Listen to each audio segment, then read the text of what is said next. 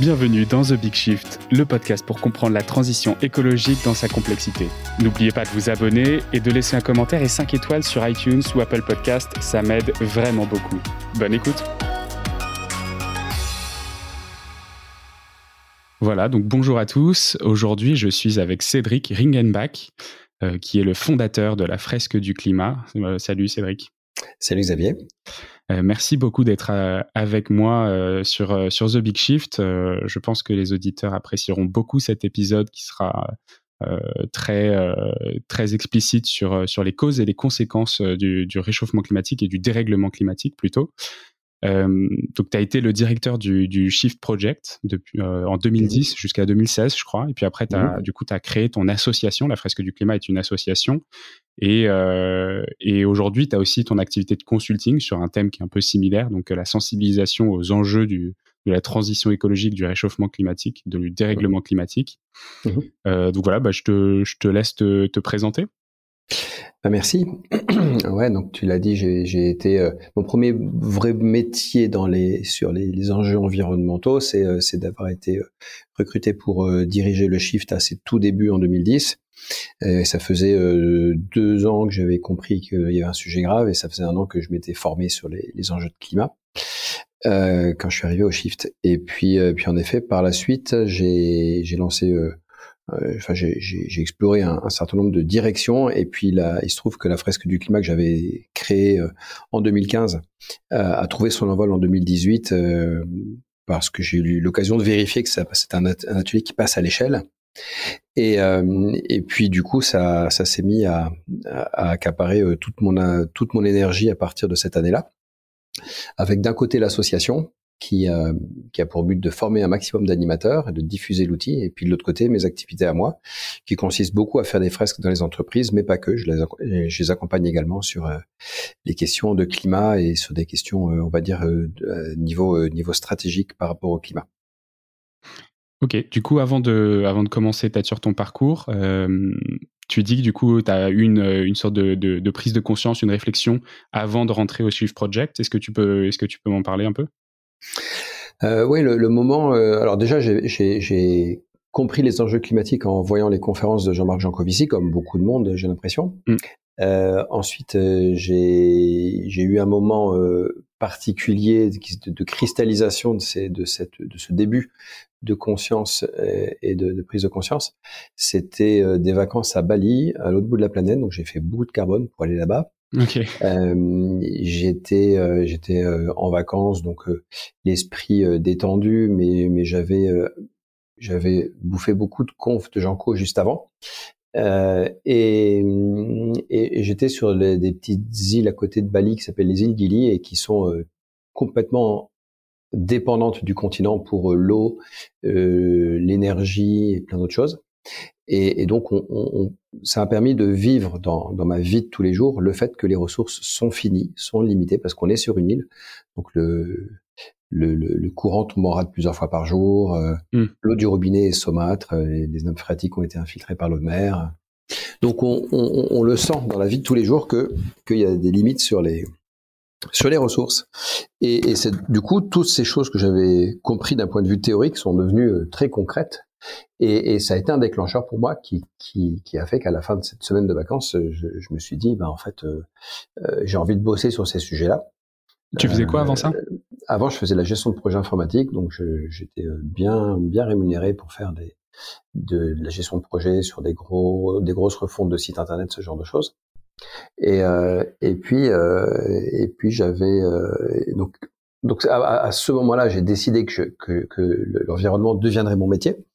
Et ça a mis un certain temps, ça a mis un an pour que je me dise, OK, maintenant je m'y mets et je me mets à lire les rapports du GIEC. Donc euh, ça a été, euh, cette prise de conscience c'était en 2008 et puis en 2009, euh, j'arrêtais tout pour, pour lire les rapports du GIEC et je rentrais au Shift encore un an plus tard.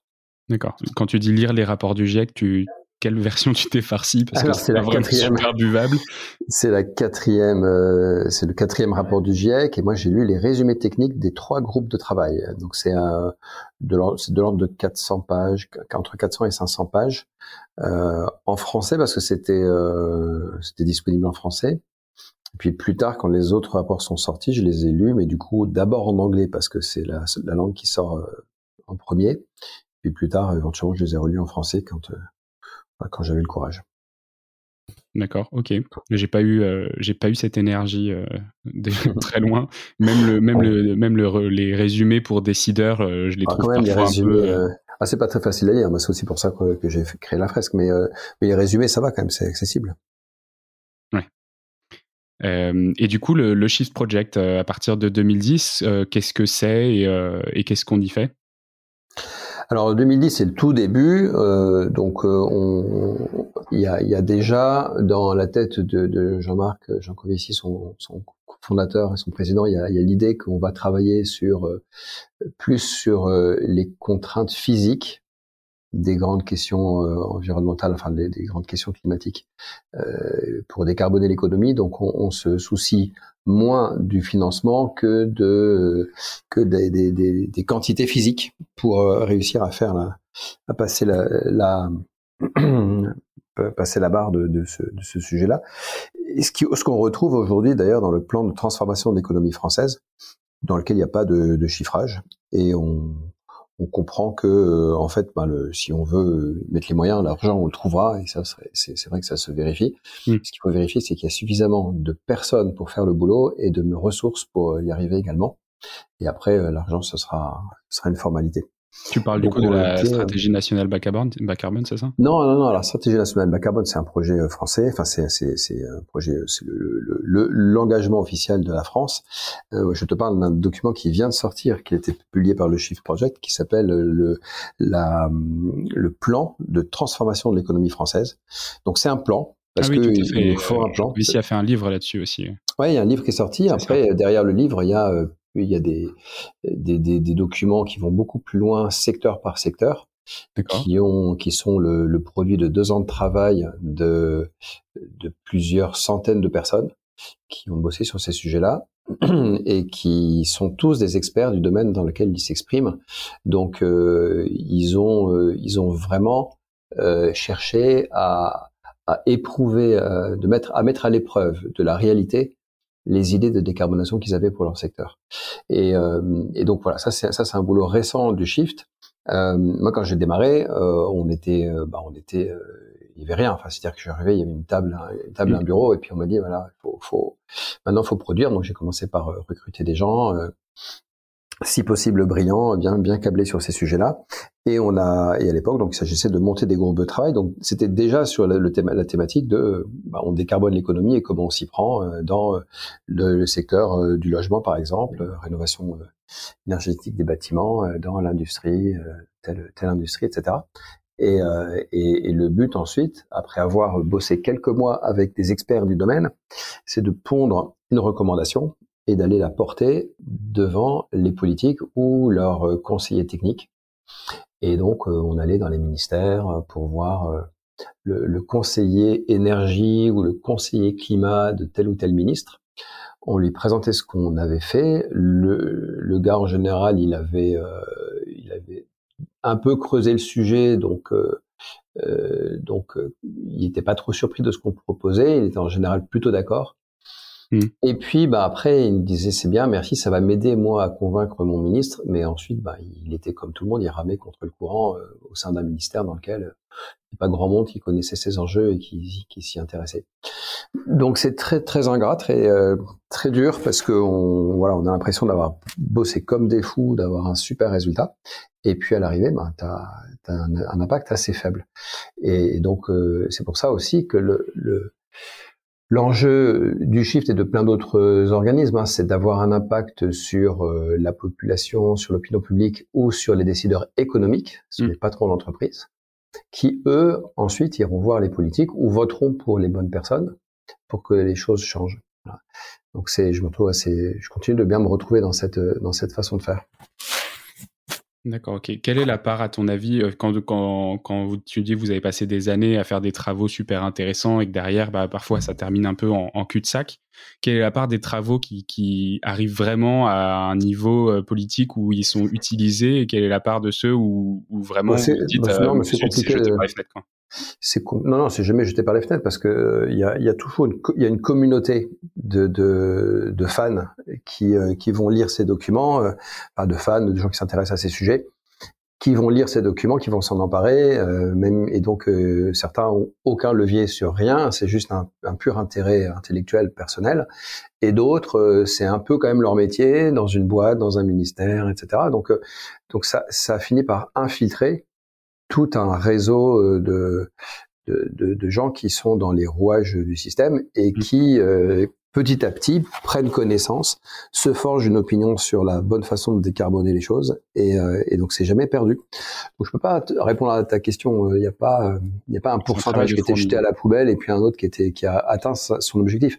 Il y, a, il y en a aucun qui a donné l'impression d'atteindre son objectif clair, qui aurait été un ministre qui s'en empare et qui qui nous consulte pour proposer une loi à rédiger ou des choses comme ça, euh, une que ce soit au niveau français ou européen, il y en a aucun qui a atteint ce niveau de de, de target quoi. Mais mais c'est pas c'est pas grave, c'était pas c'était pas forcément le seul objectif.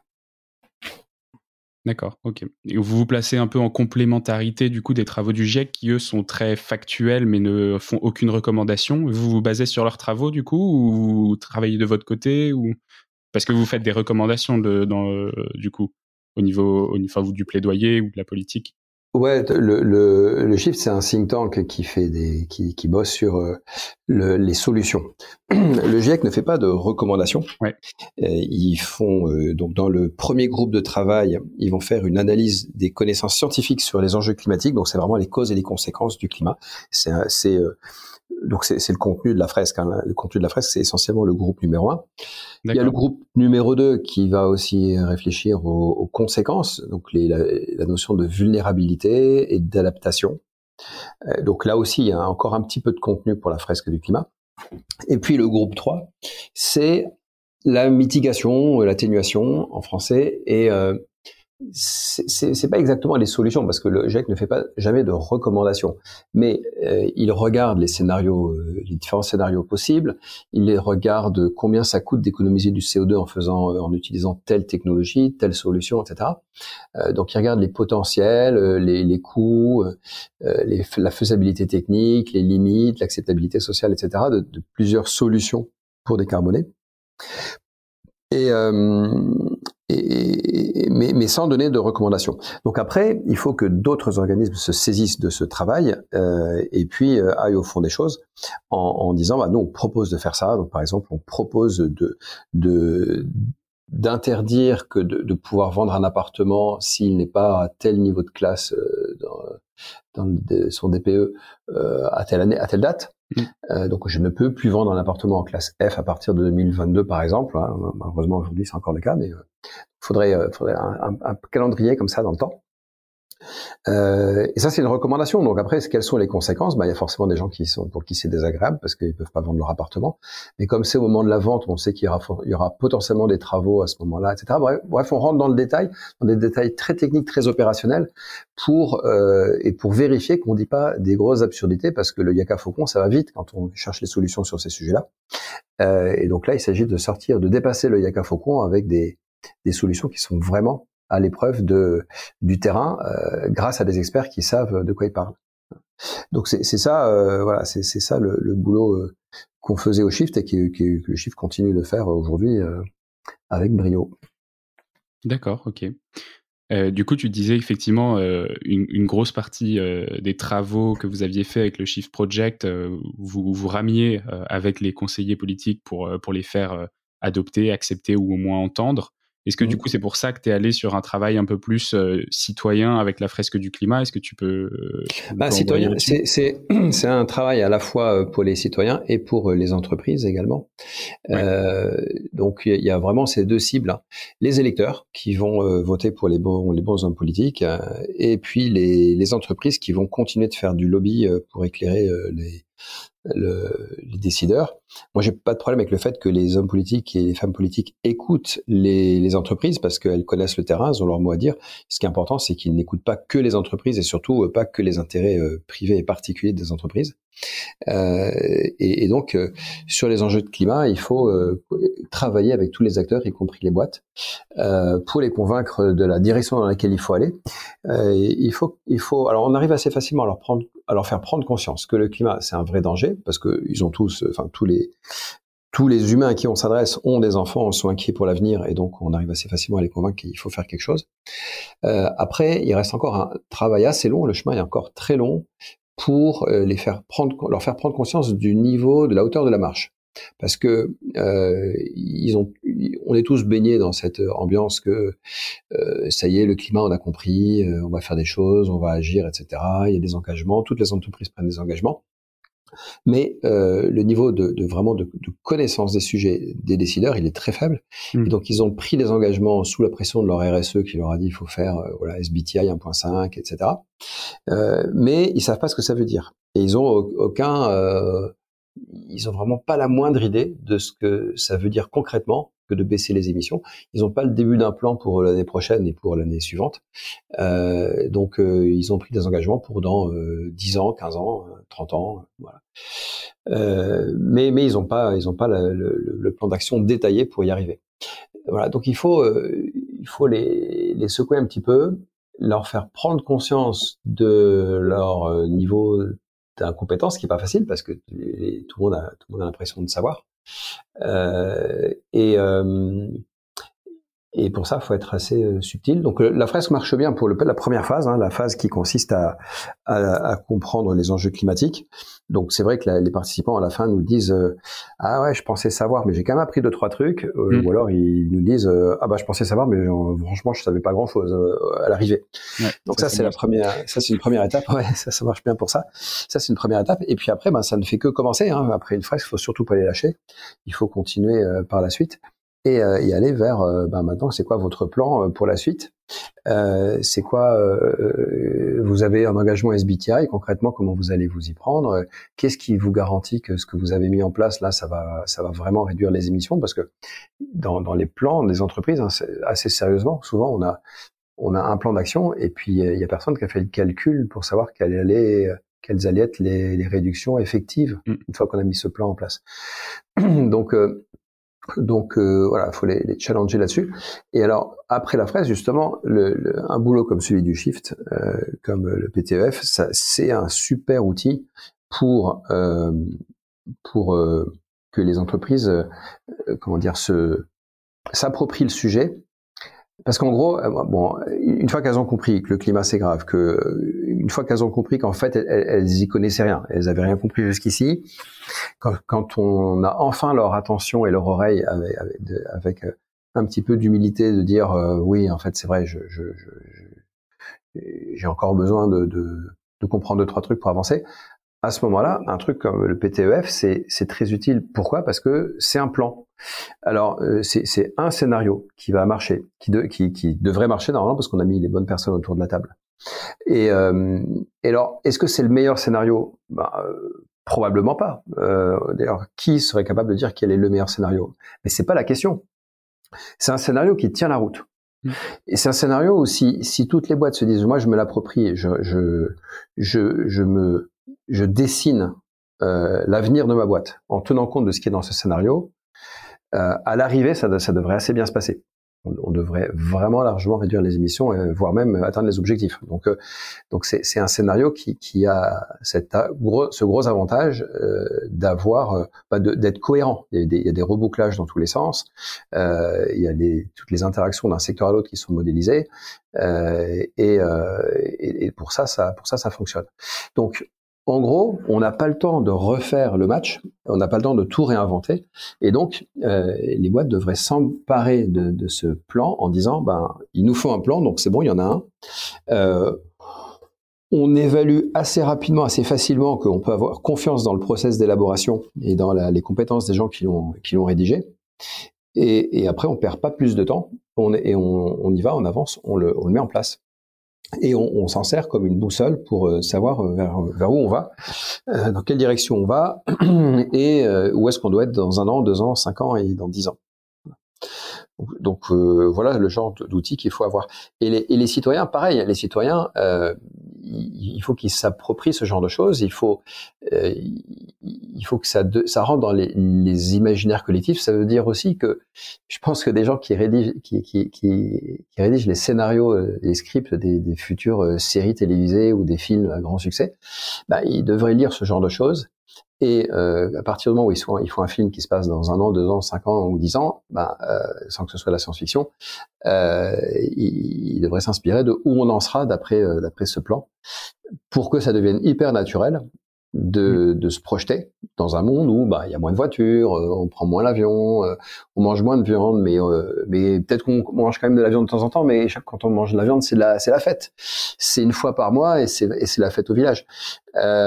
et, et c'est des imaginaires à construire pour que le, ce, ce, futur il soit il reste désirable et et ce soit pas un truc où on se dit il faut juste se serrer la ceinture, c'est horrible, etc. Donc il y a il y a des choses en moins, il y a plein de choses en plus. Voilà, donc tout ça, il faut, il faut se les, se les approprier. Et on a besoin de, de, de... Voilà, on a besoin d'un scénario en gros. Donc, euh, quand il y en a un qui a été qui est bien ficelé, faut, faut s'en servir. Ok, c'est vrai qu'au sinon, on a plutôt tendance à avoir des scénarios apocalyptiques quand, il, quand, on, quand on, parle climat dernier en date ouais, du club, puisqu'on enregistre en février 2022 pour ceux qui écoutent un peu plus tard. Ouais.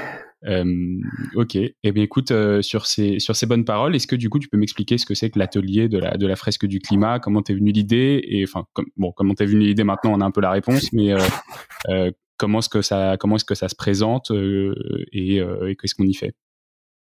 Oui, alors le la fresque, c'est un, jeu de 42 cartes que les participants vont remettre dans l'ordre des causes et des effets. Donc les participants, on les met autour d'une table, ils sont 5 à 7 autour d'une table. Euh, il y a un animateur qui leur pose 7 cartes sur la table et ils doivent re retrouver les liens de cause à effet. Par la suite, on leur en donne d'autres, à la fin il y en a 42.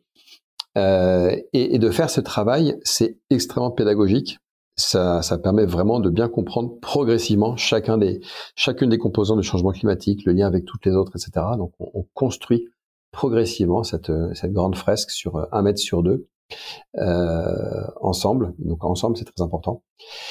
Et, euh, et puis à la fin, on a une partie créative, histoire de que ça fasse un peu office de team building. Et puis en fait, dans cette partie créative, il y a des, il y a des choses qui s'expriment à travers le dessin qui sont intéressantes. Euh, peut-être des choses qu'on n'aurait pas dit par euh, à l'oral et qu'on va qu'on va mettre euh, sur le papier. Et, puis la dernière partie, c'est une discussion d'une heure pour débattre sur les solutions, euh, parler de, de ce que ce qu'on imagine être les meilleures idées pour, voilà, pour baisser nos émissions, pour sauver le climat. Et cette partie, elle est hyper importante parce que c'est ça qui va permettre que les participants repartent en ayant envie d'agir, de faire quelque chose. Euh, faut pas qu'ils repartent le moral dans les chaussettes parce qu'ils ont compris à la fin de la fresque, en, posant la dernière carte, qu'on va tous mourir et que c'est la fin du monde. Donc, euh, donc il faut impérativement qu'on leur euh, redonne de l'espoir et on, on, on redonne de l'espoir aux gens quand ils arrivent à se projeter dans des solutions. Alors, on, on parle des solutions dans cette dernière partie, ce, ce partie euh, débrief ou débat, et on parle aussi des difficultés de ces solutions. Hein. C'est-à-dire que quelqu'un va proposer euh, une idée et puis les autres vont lui dire non mais ça c'est pas possible, ça marchera jamais parce que parce que ceci et cela. Et, euh, et en plus c'est vrai quoi. Donc il y, a, vraiment des difficultés. Mais mais on mais on les modère aussi ces difficultés. On se dit ouais d'accord, mais enfin si on veut vraiment on peut quoi. Et puis à la fin c'est ça. À la fin c'est euh, ça semble ça semble compliqué mais on va le faire quand même et, et on a envie de on a envie d'avancer. Donc c'est voilà le, le, le mécanisme de, de, la fresque. Ok, alors euh, petit spoiler pour ceux qui n'ont pas encore participé à un atelier de la fresque du, de, du climat, à la fin, on demande à quelqu'un euh, qui a participé à l'atelier la plupart du temps de, de résumer ce qu'il a, ce qu'il a compris des causes et des effets de, des, euh, des, euh, de la quarantaine de cartes. Alors il me semble qu'en fonction des, des niveaux de, de profondeur, on, on, en a plus ou moins quelques cartes en fait. Ouais, on peut adapter un peu. Ouais. Et du coup, est-ce que, euh, façon euh, résumée de la fresque à la fin d'un atelier, tu peux nous expliquer les causes et les effets du, du dérèglement climatique? Mmh. Tu as ça, 5 ou 10 minutes, comme tu préfères. ouais, ouais, ouais je, vais le, je vais le faire euh, en 5 minutes. Et alors, attends, je te demande du coup une toute petite seconde parce que j'ai des, des, slides qui vont m'aider à le faire dans l'ordre. Ah bah super. Euh, conférence. Voilà, ici. Donc, ça démarre avec les activités humaines qui utilisent des énergies fossiles, qui sont le gaz, le pétrole et le charbon, Et ces, énergies fossiles sont utilisées dans l'industrie, le bâtiment et le transport. Et, euh, elles font du CO2 quand on les brûle. Donc ce CO2, il va être absorbé par les puits de carbone. Donc il y a l'océan qui absorbe du plus il y a de CO2 dans l'air, plus l'océan l'absorbe. Le problème c'est que ça va acidifier l'océan. Ça va acidifier l'océan, ça va poser des problèmes de calcification à des organismes comme les ptéropodes et les coccolithophores qui sont à la base de la chaîne alimentaire de la biodiversité marine. Donc ça met en danger toute la biodive marine, en plus du fait que ça se réchauffe. Donc si le CO2 n'est pas absorbé par l'océan, il peut aussi être absorbé par les arbres. Pareil, plus il y a de CO2 dans l'air, plus les arbres en mangent. Et euh, l'océan et les arbres absorbent chacun un quart de nos émissions à peu près, et le reste va rester dans l'atmosphère. Donc on émet du CO2, la moitié reste dans l'atmosphère, et ça va augmenter la concentration. Elle est passée de 280 ppm au début de l'ère industrielle, donc les ppm c'est des parties par million. Aujourd'hui on a 415, et euh, ça va soit augmenter vers euh, plus de 1000 dans certains scénarios, ou redescendre vers 400 dans les scénarios où on sauve le climat. Alors ça, c'était le CO2, mais il n'y a pas que le CO2. il y a également d'autres gaz à effet de serre qui, viennent beaucoup de l'agriculture. Donc il y a le méthane, comme euh, la rumination des bovins, ou le protoxyde d'azote qui vient des engrais. Et euh, l'ensemble de ces gaz à effet de serre, le CO2 et les autres, vont augmenter l'effet de serre additionnel. Alors, la, la, Terre a un effet de serre, et heureusement, parce que sinon il ferait moins 18 degrés sur Terre, donc il n'y aurait pas de vie. Heureusement qu'il y a un effet de serre. Par contre, euh, si on l'augmente un petit peu, ben, ça va augmenter la température sur Terre. Un peu comme si tu rajoutes une couverture euh, sur ton lit, euh, ben, tu auras plus chaud dessous. C'est un peu le même principe. Donc, on a de l'énergie qui s'accumule sur Terre, et cette énergie va se retrouver soit dans l'océan, alors l'océan absorbe plus, la plus grosse partie, 91% va dans l'océan, euh, ce qui va augmenter la température un petit peu, mais c'est déjà suffisant pour euh, mettre en danger certaines vies sous-marines comme les coraux. Euh, L'énergie en excès sur la Terre va aussi faire fondre de la glace, comme la banquise, les glaciers ou, les, les, calottes glaciaires. Donc la fonte des glaces qui sont sur les continents, pas la banquise mais les autres, la fonte des glaciers, la fonte des calottes, ça va faire monter le niveau de la mer plus le fait que l'eau se réchauffe et se dilate. Donc si la mer monte, bah, les, submersions euh, vont devenir plus fréquentes. En tout cas, les submersions graves seront, plus fréquentes. Et, euh, et puis alors, si on revient sur euh, le, où va l'énergie qui s'accumule sur Terre, une partie va dans le, sol, ça, il n'y a pas trop de conséquences, mais 1% seulement va dans l'atmosphère. Donc 1% de l'énergie qui s'accumule sur la Terre va dans l'atmosphère et fait augmenter la température. Donc la température, elle a déjà augmenté de 1 degré, et euh, la question, c'est de savoir si on réussira à rester en dessous de 2 degrés, euh, et, idéalement même pas trop loin de 1,5, et ou si on va aller vers plus 4 ou 5 degrés euh, d'ici la fin du siècle. Parce que ça, la conséquence d'une température qui augmente, c'est que y a, euh, ça, ça, va jouer sur l'évaporation, qui est le, le, moteur du cycle de l'eau. Et donc, on va perturber le cycle de l'eau. Ça veut dire qu'à certains moments, il y aura plus d'eau, donc des crues, ou moins d'eau et donc des sécheresses. Il y aura également des cyclones qui seront plus violents ça va impacter les ressources en eau douce et du coup, in fine, les rendements agricoles qui vont occasionner des famines. Si on rajoute à ça euh, les canicules, les incendies, l'impact sur la biodiversité terrestre, la biodiversité terrestre, dont les vecteurs de maladies qui vont se déplacer, aller sur les endroits où on n'est pas immunisé. Donc ça va faire des, des, impacts sur la santé humaine. Et donc peut s'imaginer que tout ça va amener des gens à se déplacer, des réfugiés climatiques, qui vont aller ils vont pas aller très loin, ils vont aller dans le pays d'à côté, mais ceux du pays d'à côté vont aussi se déplacer euh, un petit peu, et à la fin, ils vont aussi arriver chez nous. Euh, et, euh, et, tous ces tous ces chamboulements euh, pourraient nous amener des conflits armés, que ce soit internationaux ou ou même locaux dans l'intérieur d'un pays, des déstabilisations sociales. Et c'est évidemment ce qu'il faut absolument éviter. Voilà, alors c'était un peu violent, c'était la fresque en cinq minutes, mais, donc il faut absolument faire l'atelier en vrai, parce que en vrai, on, a le temps de digérer tout ça, on pose les cartes les unes après les autres, et puis surtout on est, on est à plusieurs, on en parle, et, surtout, et puis surtout on part après sur un débrief pour euh, voir comment est-ce qu'on va pouvoir éviter tout ça. Oui, tout à fait. C'était un bon, euh, un bon teaser. Évidemment, c'est un peu, un peu lourd à, un peu lourd à écouter comme ça. Euh, j'espère que vous étiez bien concentrés. Euh, super intéressant. Alors, il y a l'interrogation à écrire tout à l'heure, évidemment. Hein. Bien sûr, ouais, en, en, commentaire du podcast, euh, toujours. Et euh, ouais, tu disais du coup, moi, ce qui m'a le plus choqué euh, dans dans le quand j'ai fait l'atelier, c'est euh, le l'énergie qui est captée par l'océan. Quand tu dis 91, moi, je crois que j'avais 93 peut-être sur ma carte. Ah, c'est la, 93, c'était la, la dernière l'avant-dernière version des cartes euh, qui était basée sur le cinquième rapport, et donc là, on est sur le sixième rapport et les chiffres ont légèrement été modifiés. D'accord, ok. Bah, je dirais à mon animateur qu'il n'était pas à jour. Bah ouais, c'était, il était sur les, c'était sur les cartes d'avant. Hein, c'est pas grave, il en reste encore un petit peu en stock.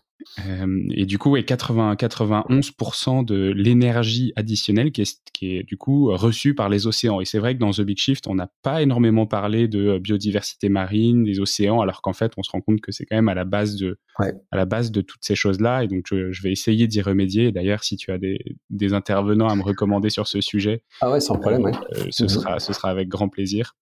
Euh, j'ai euh, déjà des auditeurs qui m'ont fait des propositions aussi. Et le deuxième point qui m'avait marqué, et alors là, tu tu l'as pas dit, mais euh, du coup, on l'a on l'a un peu compris. Tu disais, bah voilà, est-ce qu'on est-ce qu'on va s'orienter vers 4 à 5 degrés en, en 2100 ou est-ce qu'on va réussir à rester donc proche de la barre des accords de Paris qui est 1,5 degré ou sous les 2 degrés qui sont un peu la limite haute qu'on s'était fixée? Et en fait, ce que ce que j'ai appris, c'est que ce qui nous sépare aujourd'hui d'une ère glaciaire, c'est 5 degrés. De, euh, de moyenne euh, autour du globe. Donc ça veut dire que si on prend 4 euh, degrés, en gros, on se retrouve en enfer. Quoi. Ouais, c'est ça. C'est-à-dire que dans la, dernière période glaciaire qui, a, qui s'est achevée il y a 20 000 ans, il y avait que 5 degrés de moins qu'aujourd'hui. Les conséquences, c'était qu'il y avait des calottes glaciaires énormes sur le, nord de l'Europe euh, et que ces calottes elles venaient jusque jusque chez nous. Il y avait tellement de glace dans les calottes euh, du pôle Nord, enfin au nord et au sud, que le niveau de la mer était 120 mètres plus bas qu'aujourd'hui. Euh, donc c'était c'était une configuration qui n'a rien à voir avec la, planète d'aujourd'hui. Et, et, donc depuis plus d'un million d'années, la Terre oscille entre des périodes chaudes et froides, entre du plus froid ou de la même température qu'aujourd'hui. Donc la, la, la biodive s'est adaptée à ces changements-là. Et donc là, non seulement on va faire des, des choses, des, des, changements de température très violents parce que c'est les mêmes que ce qu'elle a connu, mais, mais en beaucoup moins de temps, à peu près 100 fois plus rapide. Mais en plus de ça, on va s'éloigner dans le mauvais sens, c'est-à-dire qu'on va aller vers du plus chaud, alors que la planète était, était la biodive était adaptée pour aller vers du plus froid et se, se, réorienter, se réorganiser euh, en migrant le long des continents euh, pour, des, pour des températures plus froides. Donc c'est on va aller vers quelque chose de complètement inconnu que la planète n'a pas connu depuis très longtemps. Alors elle a connu ces températures-là il y a très longtemps, hein, euh, mais mais euh, mais la biodive entre là pour le coup on parle en millions d'années. Euh, mm. On a connu des, des, des, périodes où là, il faisait plusieurs degrés de plus qu'aujourd'hui, mais euh, c'est des des périodes de temps tellement longues que l'évolution des espèces euh, enfin comment dire, on, joue sur des périodes tellement longues que l'évolution des espèces ne, euh, permet de s'adapter.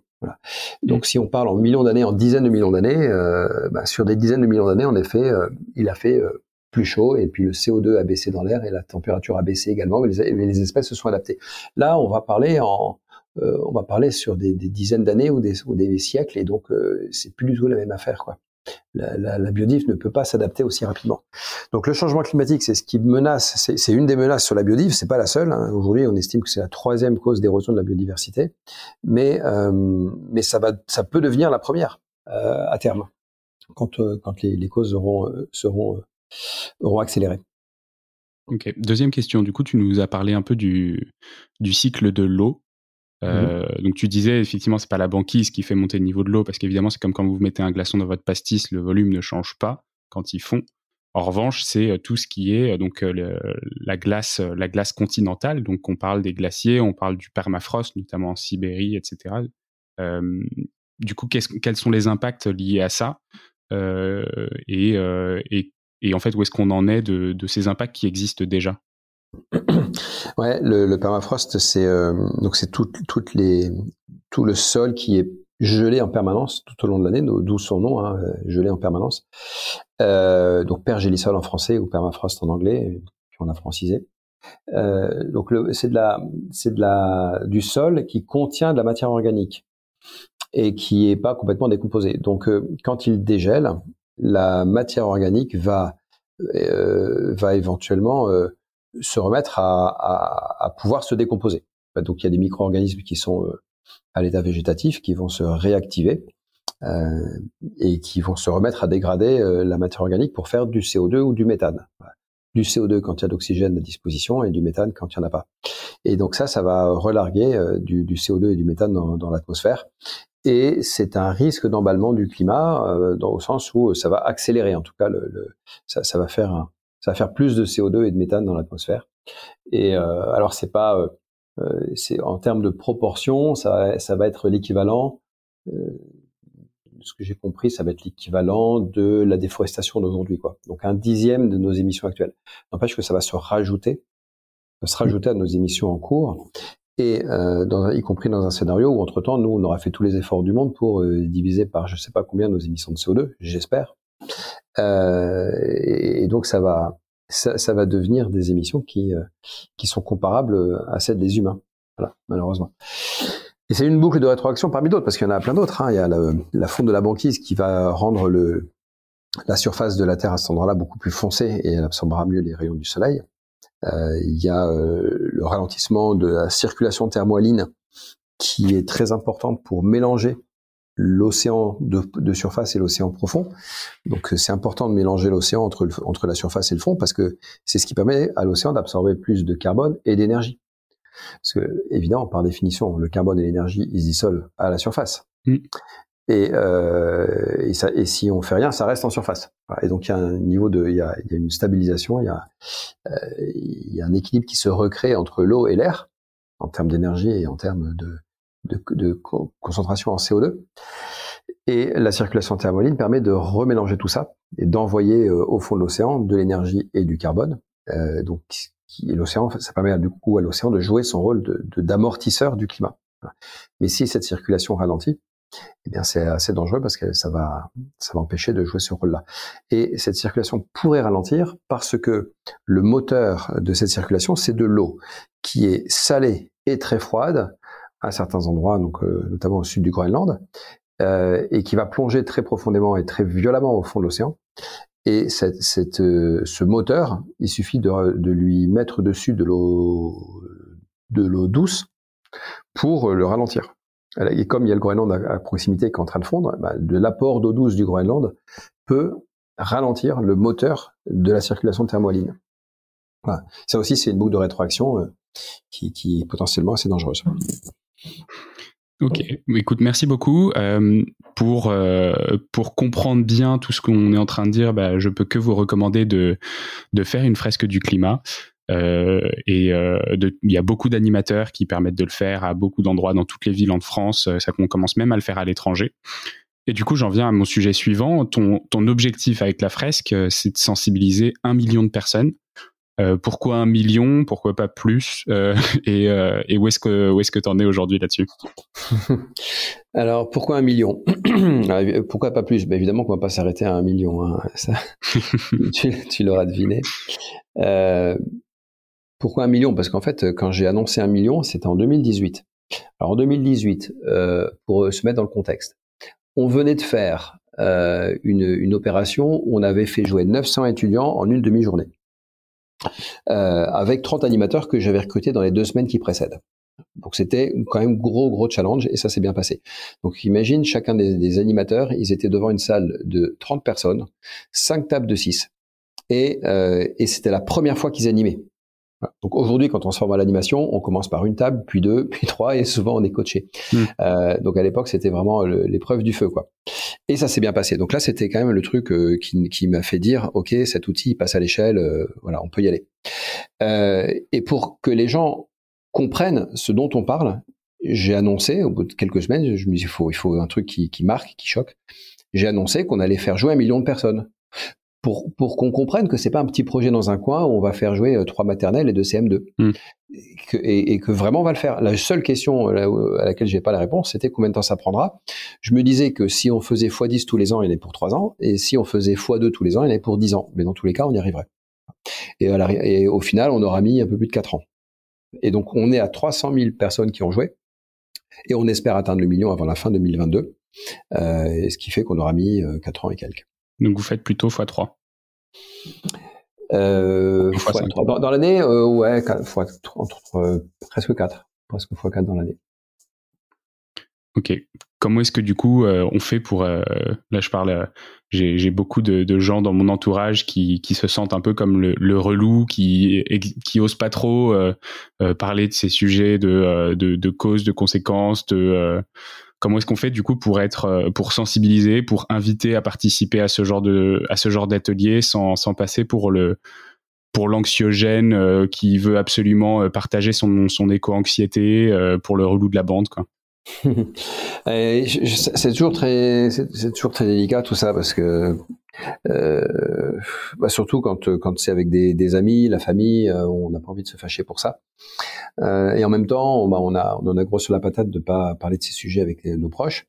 Euh, bah, du, du, coup, sérieusement, la fraise ça peut être un bon outil parce que en plus, ça commence à être vraiment connu. Donc, les gens, euh, même s'ils n'ont pas joué, euh, souvent ils en ont entendu parler. Et puis, euh, mm. s'il y a quelqu'un dans la famille qui dit ah bah si vous voulez, moi je suis animateur, je vais vous faire ça demain au brunch, je vous fais une petite fresque du climat. ben ils peuvent, ils peuvent avoir, ils peuvent avoir des, des amateurs. Hein. Et, et, après, du coup, c'est ça. Comme c'est participatif, c'est ludique déjà. C'est ludique, c'est participatif. On le fait en équipe. Ça fait que la pilule passe beaucoup mieux euh, on, on, comprend euh, ce qui se passe progressivement, on, on, est, on, est, à plusieurs, on se sent pas euh, tout seul face à notre désarroi. Et, euh, et puis on a cette heure de, de, débrief à la fin qui est très importante pour, pour s'en sortir avec le moral. Donc ça c'est une bonne façon de faire. Euh, ensuite, je, je en, dehors de, ce, de la fresque, juste comme ça dans les, dans les dîners avec les amis, c'est toujours compliqué. Faut, je pense que faut se dire un truc, c'est que euh, on, quelquefois on sous-estime la, la, réaction des gens, enfin ou la, ou la surestime, je sais pas. Euh, on, on, va avoir peur des réactions des gens alors qu'en fait ils sont beaucoup plus conscients que ce qu'on imaginait. Moi j'ai souvent vécu euh, dans, dans, des fresques que j'animais dans des boîtes par exemple ou même dans d'autres contextes que euh, il y a une des personnes qui que personne soupçonnait qui en fait était déjà connaisseur et il l'avait dit à personne. Et, et le groupe va s'en rendre compte à ce moment-là ils vont découvrir qu'en fait le gars c'était un geek du climat, il avait lu tout Janko, etc. Et, et, et, il la ramenait pas, personne n'était au courant de ça. Et en fait, il va voilà, il va torcher la fresque et, euh, donc faut, faut donc ça ça peut arriver. Et puis et puis même en fait les des, gens qui on est tous sensibles à ces sujets en vrai, hein, on, flippe un peu tous là-dessus. Et, et, euh, mais après c'est le truc c'est qu'il faut aussi apprendre à apprendre à en parler sans faire trop peur quoi. C'est euh, faut hmm c'est une position, euh, c'est un, peu un peu comme une position de coach, quoi. On, on, on fait parler les gens plutôt que de leur parler. On, les on les amène à exprimer euh, leurs angoisses, à exprimer euh, qu'est-ce qui qu'est-ce qu'il y a derrière leurs réactions. En fait, ils ont des réactions euh, un peu primaires, un peu quelquefois bêtes, en vrai, en vrai, enfin des réactions comme ça de de, de, de discussion de, de comptoir du café de la gare. Mais mais derrière ces réactions-là, il y a, y, a y a des craintes, il y a des, y a des, où il y a des valeurs. il faut remonter à ces valeurs, à ces craintes, à ces, ces angoisses, et les faire parler. Et euh, surtout quand, quand c'est violent, quand c'est violent, ça veut dire qu'il y a derrière des angoisses fortes. Mmh. Voilà, donc il faut apprendre tout ça, mais ça s'apprend pas comme, comme ça. Et donc, euh, ouais, il faut, progressivement, il faut qu'on mette en place des, des, formations autour de tout ça. Alors, euh, avec la fresque, on essaye, hein. enfin, on essaie de donner des billes à nos animateurs, euh, mais c'est pas encore très structuré. Ça, ça viendra des, des, des formations, euh, quasiment des formations au coaching, en fait. Euh, Aujourd'hui, votre public, c'est surtout des gens qui sont déjà un peu. Enfin, est-ce que vous avez eu en fresque des gens qui sont pas du tout sensibles ou pas du tout concernés ou ah qui n'ont bah jamais entendu parler ou est-ce que ça, ça, ça, ça s'adresse déjà à un public de gens qui, qui sont curieux de, de, ces, de ces thématiques? Il y, a, il y, a, une grande majorité des participants qui ont choisi de venir. Donc, euh, ils sont plus ou moins sensibilisés ou en tout cas, ils n'étaient pas hostiles. Ouais. Mais il y a aussi des fresques qui sont faites dans le cadre d'un team building dans une entreprise et auquel cas, euh, tout le monde vient. Il n'y a, pas, a pas le choix. Voilà. C'est là qu'on a des chances de rencontrer des climato-sceptiques sur un très gros groupe. Euh, mais c'est de plus en plus rare. On les fait, on fait également de la fresque dans les dans les universités, les grandes écoles. Donc là, il y a voilà, là c'est vos programmes, donc euh, les élèves n'ont pas le choix, ils viennent. Et puis dans les dans les plus petites classes, pareil, quand on fait quand on va faire jouer une classe entière, bah, c'est des, des, des élèves qui n'avaient rien demandé et puis on leur dit aujourd'hui le programme c'est fresque du climat, voilà, entre deux récré, c'est parti. Et, et d'ailleurs, c'est assez génial les animations avec les avec les jeunes, hein, euh, primaire, fin de la primaire, euh, collège. Euh, ils ont des réactions euh, hyper matures par rapport à ce qu'on pourrait imaginer pour leur âge. ils sont très très ils voient les choses comme elles sont, quoi. Ils disent surtout les choses comme elles ils sont. sont au courant. Bah, au courant, pas forcément, parce que quand on leur parle de climat ou d'environnement, ils croient que ça veut dire qu'il faut trier ses déchets ou pas jeter mm. des papiers par terre, mais euh, euh, ou arrêter les pailles en plastique. Mais, mais, mais n'empêche que euh, ils, ils, comprennent, ils comprennent qu'il y a un sujet euh, grave et euh, et ils ont des mots. ils ont des mots à la fois naïfs et puissants et très forts parce qu'ils parce que voilà parce qu'ils disent les choses comme ils les pensent comme ils les ressentent sans filtre et pour les animateurs, aller animer pour les, jeunes, euh, c'est hyper enrichissant. Super. Ben écoute, euh, on a épuisé notre temps. Euh, je serais ravi de discuter avec toi encore un peu plus longtemps, mais du coup, on va on va s'arrêter là pour les auditeurs de The Big Shift et puis n'hésitez pas à aller participer à une, une fresque du climat. Il y a beaucoup d'autres fresques hein, d'ailleurs aussi qui ont découlé de de, ce, de cette première association, des fresques de la forêt, des fresques de l'océan, euh, des fresques de l'action aussi. Il y a la euh, biodive, hein, si tu veux, si tu veux inviter les, auteurs de la, de la fresque de la biodive, ils pourront te parler de biodiversité si tu veux parler de ce sujet. Super. Mais écoute, merci beaucoup Cédric. Bah, merci à toi Xavier. À bientôt, salut. À bientôt, salut. C'est la fin de cet épisode de The Big Shift. J'espère qu'il vous a plu et que vous en avez retiré quelque chose pour votre vie quotidienne. C'est ça le plus important.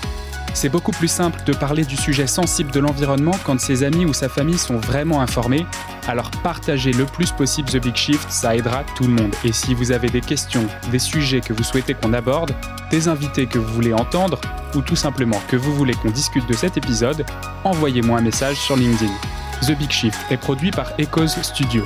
Si vous avez un projet audio, contactez-nous sur www.echoes.studio. Merci d'avoir écouté jusqu'au bout. Je vous retrouve très bientôt pour un nouvel épisode.